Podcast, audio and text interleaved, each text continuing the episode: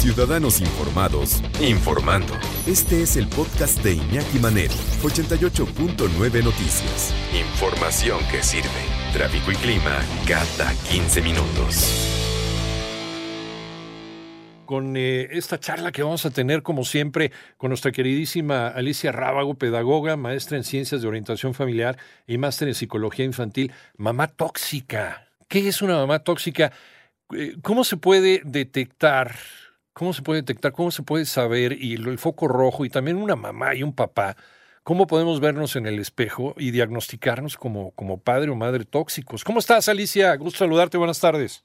Buenas tardes. Cuando me presentabas, Iñaki, dice, tendremos Alicia Rábago, mamá tóxica. Dije, ups, ¿qué me sabe? no. no, no, no, dije, Alicia, no, para nada, para no, así que nada personal, como decía la canción, no, en lo absoluto. Exacto, pues lo dirás de broma, pero, pero yo creo que todos en algún momento somos tóxicos y específicamente hablando de mamás tóxicas, creo que no se salva ninguna mamá de haber experimentado por ahí alguna característica de toxicidad con los hijos.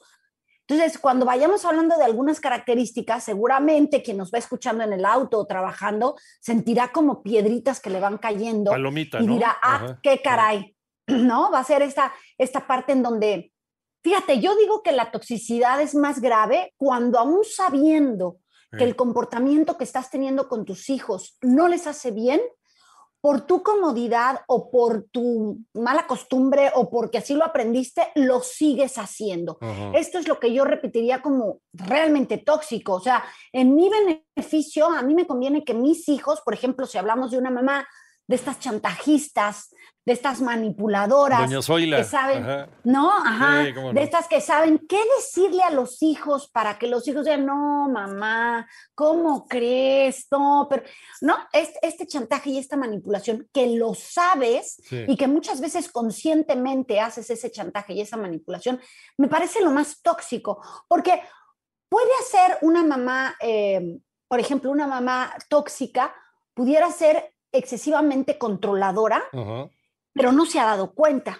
O sea, ahí pudieras decir, no, pues yo no pensé que esto era control, que claro, no necesitas mucho más para entender que estás queriendo tener todo el control de la vida de tus hijos, pero a lo mejor dices, son chiquitos, me preocupa su seguridad, ¿no? O sea, y a veces lo hacemos precisamente, eso es el, pretexto, ¿no? Los, los estoy cuidando y a veces lo hacemos eh, sin conocimiento de causa y sin pensar que les estamos haciendo daño. ¿Te consideras una mamá tóxica? Pues vamos a ponerlo ahí, una mamá o un papá, ¿no? Porque creo que también ahora ya que las cosas han cambiado y ya hay papás que, que, que toman este rol de quedarse en educación de los hijos, toman el rol clásico de la mamá y ahora ya lo toma también el papá. Y mamá trabaja o no hay mamá, ¿no? Ahorita ya esto de la familia nuclear ya se está convirtiendo ya casi casi en un mito, está cayendo en el olvido. Pero bueno, ¿cómo ser una mamá, una mamá tóxica? ¿Cómo identificarnos?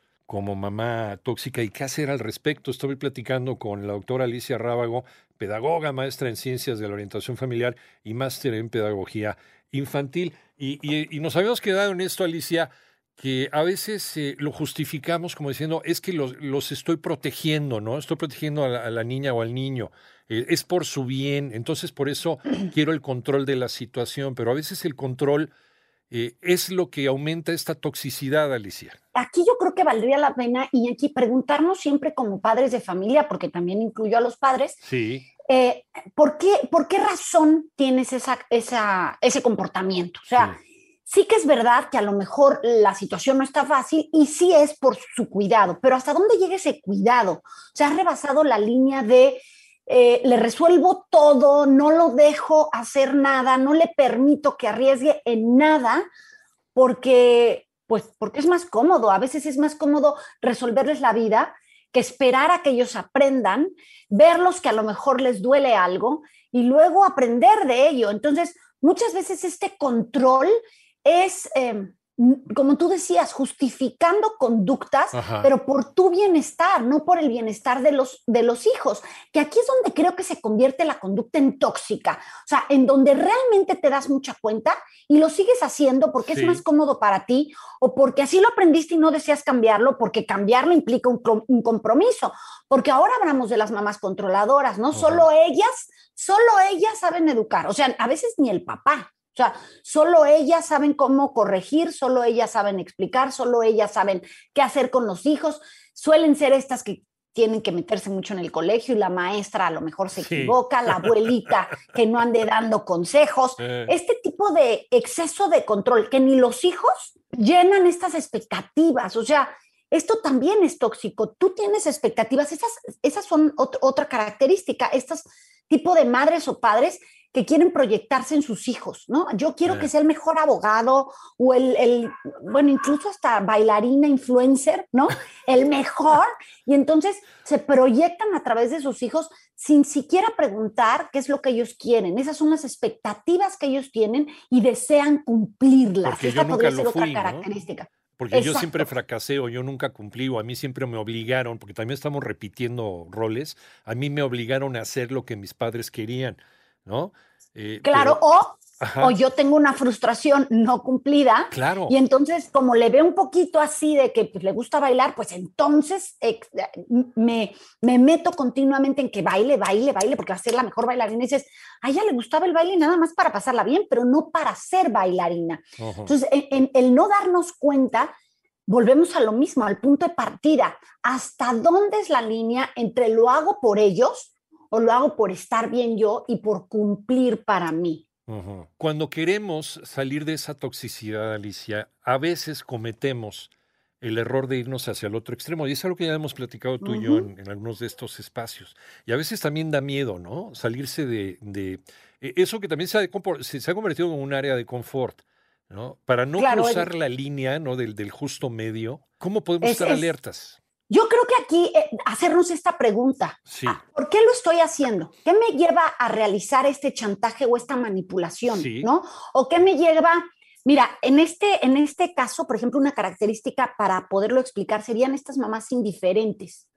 Estas mamás que que prefieren no pelear ni decir no 20 veces al día. La buena onda, ¿no? Exacto, la cool, la que todo permite, la que no pelea, la que todo es sí, sí se puede. Es que, ay, yo soy muy barco, yo soy muy barco, la verdad, eso de educar, me pone su carita así y ya me conmueve. Entonces, prefiero ceder y ceder y ceder y esto no se han puesto a pensar que son niños muy inseguros, son niños que se vuelven muy desconfiados o muy tiranos. Porque... Y que caen en adicciones a veces también, ¿no? Claro, claro. Y que si nos vamos al otro extremo, aquí es sobreprotección. Sí. Y también es un tipo de maltrato. Entonces, aquí es donde dices, ¿cómo llegar al equilibrio? Yo creo que es de verdad siendo muy consciente en por qué no me involucro, porque es un compromiso y una responsabilidad y me cuesta mucho exigir, me cuesta poner límites, o estoy sobreprotegiendo porque así no me preocupo, ¿no? Yo lo tengo controlado todo, a este no le va a pasar nada y me cuesta mucho trabajo llegar al término medio. Pero ¿por qué? La pregunta sería, ¿por qué lo hago? Porque así lo aprendí, porque es más cómodo para mí, porque así no peleo, porque es mi zona de confort, porque pues así tengo yo el control de todo. O sea, la pregunta que nos deberíamos de hacer es, ¿por qué? Porque en el fondo, Iñaki, yo creo que si todas las mamás, y incluyo también a los papás, tenemos algo de tóxico. Por miedo, por aprendizaje, por cultura, por alguna razón. Hay unos más tóxicos que otros, por ejemplo, una mamá violenta, ¿no? Que todo es a grito pelado, o puede ser violencia física o violencia emocional, que cuando hablamos de madres tóxicas, y aquí hay que pensar, si esto nos hace reflexionar, que, cualquier persona eh, quiere alejarse de lo tóxico. O sea, a nadie le gusta sentirse incómodo, tener una relación en, en, donde tú continuamente eres criticado o minimizado o lo que tú dices no es valorado o todo es victimización, ¿no? Tu mamá se victimiza por todo. Entonces, lo único que va a pasar es que tus hijos se alejen porque nadie quiere estar con una persona que no te permite ser tú, que no comprende tus emociones y tus sentimientos y que todo se tiene que hacer como ella cree que se tiene que hacer. O eh, no queremos eh, ser diagnosticados como la mamá bruja, ¿no? Y tenemos miedo del juicio de nuestros hijos.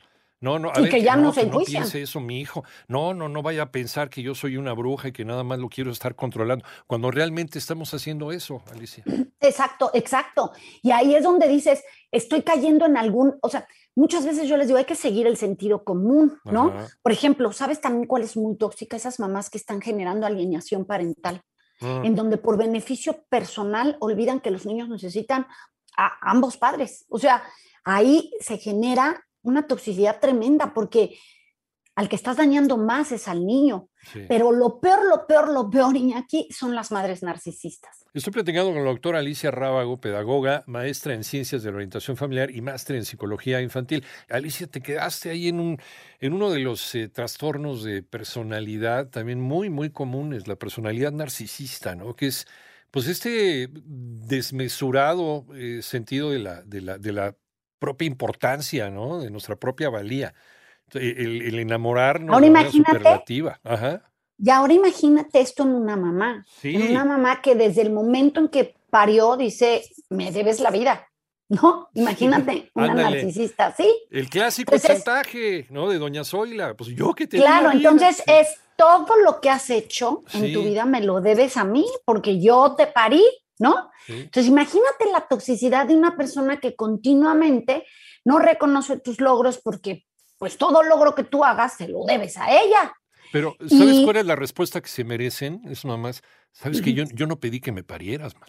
Esto empieza a pasar, te voy a decir, Iñaki, esto empieza a pasar cuando tú hablabas cómo salir de esto, que creo que es lo más importante. Sí, sí, sí. Es, yo creo que como padres siempre tenemos que hacer este examen personal, ese cuestionarnos, no para, no para sentirnos culpables ni para decir lo estoy haciendo bien o mal, porque en algo nos vamos a equivocar, eh, yo siempre digo lo que se hace con amor es verdadero, pero realmente de ese amor que respeta, de ese amor que es consciente, de ese amor que se gana, no, no es me lo debes todo. Entonces, creo que ese, ese análisis personal te lleva a, ver a tu alrededor, analizar la etapa por la que aparecen tus hijos, qué tanto se comportan, qué tanto te cuentan, qué tanto se acercan, qué tanto pelean contigo, porque no, hay un hijo que no haya tenido una pelea de, ay mamá, es que tú me regañas de todo, ay mamá, es que eres muy controladora, ay mamá, es que no me protejas tanto, o sea, ellos mismos suelen decir las cosas que nosotros a veces evitamos y hacer este análisis y decir, a ver, otra vez, ¿por qué lo hago? ¿Por mi tranquilidad o por ellos? O sea,